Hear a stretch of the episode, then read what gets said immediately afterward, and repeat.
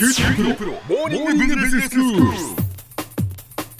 今日の講師は九州大学ビジネススクールでロジスティクス国際経営がご専門の星野博先生です。よろしくお願いします。よろしくお願いします。先生今日はどういうお話でしょうか？はい。あの以前に宅配便のラストワンマイルいわゆる一般家庭への配達で大変に深刻な問題が起きているというお話をしました、はい、つまり e コマースだとネットショッピングの急速な成長に対して、うん。なかなかその配送を支えるトラック業界では人手不足だとか高齢化に加えて、まあ、再配達が非常に今高まってるんですよね、ええ。まあ、不在家に不在で、まあ、そういうことがあって今までのような宅配のサービスがもう今後維持できないんではないかってそんなことをお話ししたことありましたよね。そうですね。ラストワンマイル。まあその配送の最後の部分がもう本当に深刻だっていうお話でしたよね、はい。残念ながらですね最近駅だとか大規模住宅の宅配ボックスの設置だとかコンビニなどの受け取りなんてことをされてますけど、うん。まだ抜本的な解決になってないんですようね。んそんな中でロジスティクスにはさらに新たな役割が出てきている、はい。えー今日はこのような個人向けの宅配サービスも含めてリバースロジスティクスというお話をしたいと思います。リバースロジスティクス、はい。あまり聞き慣れないですけれども。そうですよね。えあの物流だとかロジスティクスに関する用語の多くはアメリカから直輸入されてそのままカタカナで使われてるんでリバースロジスティクスでもその一つなんですよえね。ええあの車のギアに R って書いてあります。はいあれはリバースの意味なんですけど、えええあれ後ろに下がるって意味ですよね。はい、つまり前進がフォワードに対して、うん R は下がるリバースっていうことなんですね。えつまり物が生産されてから店舗だとかネット上に並べられてさらに顧客の手元に届くこれがフォワード、うん。前向きのロジスティクスだとすると顧客の元からまた生産者に戻ってくるっていうこの逆の流れ、えー川下から川上に逆流することこれリバースロジスティクスっていうんですよね。はいはい。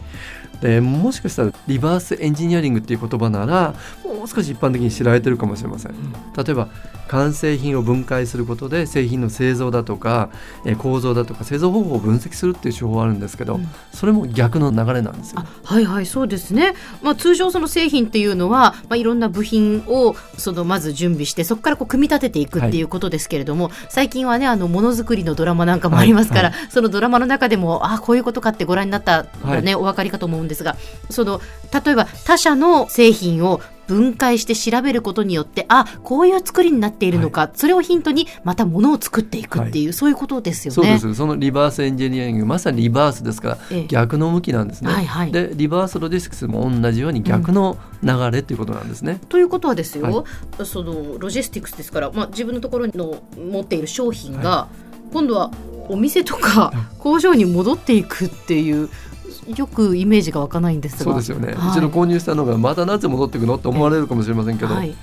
あの先ほどお話したネットショッピングなんかの中でもですね自分にフィットする色だとかサイズがわからないで複数取り寄せて必要なものだけ購入してあとを返品するっていうことありますよね。はあ。なんか最近そんなことを無料でできるサービスもあるようなんですけど、はいはい。まあ、そうなるとまさに逆の流れが発生しますよね。えええーこれ一つの例なんですけどリバースロジスティクスっていうのは物流における消費者などから製造者への製品の動きっていうことも言われていて、ええ最近ではその範囲がもっともっと拡大されてるんですよね。でさらに、えー環境配慮だとか資源の有効利用という観点から戦略性という意味合いが付加されてるんです。先ほど物流における消費者などから製造業者への製品の流れって言いましたけどええこれがもっともっと大きな意味を持ってるってことなんですね。ああそうなんですかそのお客さんが返品するっていうのはまあ分かりやすいんですけど、その他の逆の流れっていうのがちょっとまだよく分からないですね先生。はいあの多分これで納得していただけるんじゃないかと思うんですけど、はいよくあの購入した商品の修理だとかリコールでの対応なんてありますよね。ええ例えば携帯のバッテリーだとかですね家電製品などがに不具合ができてリコールによる回収指示が出たり、うん。あるいは故障した時にはメーカーに送付して修理してもらいますよね。はいはい。こんなのもまたリバースですよね。はい。逆。うん。2つ目には使用後の製品の回収があります。最近では白物家電をはじめとして電化製品だとかパソコンの、まあ、適切な回収が法律でも義務付けられているわけですよね。生産者は販売すればそれが終わりではなくて最終的な回収責任もあるわけです、で3つ目に挙げると例えば配送した際の梱包材の回収なんかもこれもあるわけですよね。はいはいはい。あの引っ越し業者ではよくそういうことがありますよね。あの段ボールはまた取りに行きますからとかまさにその通りです、ええそういうふうに考えるとロジスティクスにまた別の役割がこう求められてきてるってことになりますよね。うん意外と、まあ、そういうふうに考えるとお店とか工場からお客さんっていうことだけではなくて逆のものの流れっていうのもあるっていうことですね。そういうことですで今お話をしたのは最終的な使用者である顧客と生産者の間の話だけだったんですけど、うん、実はこれだけではなくて販売する店舗からメーカーに戻る場合あるいはメーカーからですね原材料の供給者にまた元物が戻っていくってそんなこともあり得るんですよね、はい、例えばどんなケースかっていうと売れ残った商品賞味期限の来た商品、えー、破損や不具合のあるものっていうものは回収した商品から原材料を再利用するという目的でこうリバースロジスティクスとして使われる例があるわけですよね。そうですねもうだから物の動きって一方通行ではなくて双方向だっていうことですよね。その通りだと思います。あの日本ロジスティクスシステム協会というその協会があるんですけどこの2018年の調査によると製品の売上高に占めるロジスティクスの費用の割合って4.7%らしいんですね、うん、つまり例えば1000円のものであれば47円がそのロジスティクスの費用らしいんですけど、えー、そのうちのまた3.6%非常に微々たるものように考えられるかもしれませんけどそれは1000円について1.7円なんでそれでもこういう逆の流れが頻繁に出てくるとなると十分に管理して対応するっていう必要が出てくるわけですよね。で今お話をしたのはリバースロジスティクスっていうのは顧客へのアフターサービスだとかとだけ感じられたかもしれませんけど、実はそれだけじゃないんですよね。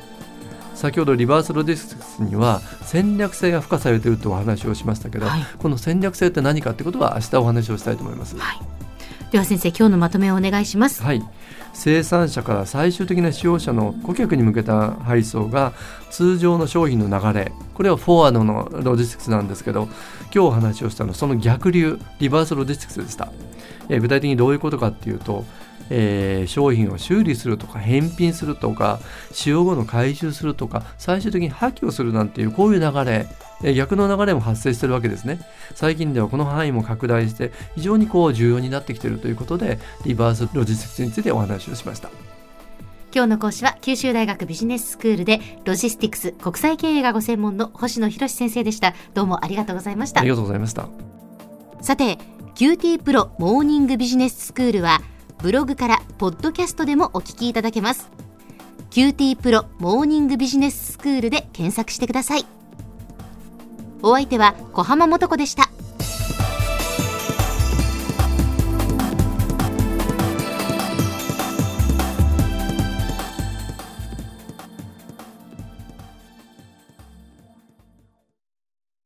QT プロは通信ネットワーク、セキュリティ、クラウドなど QT ネットがお届けする ICT サービスです。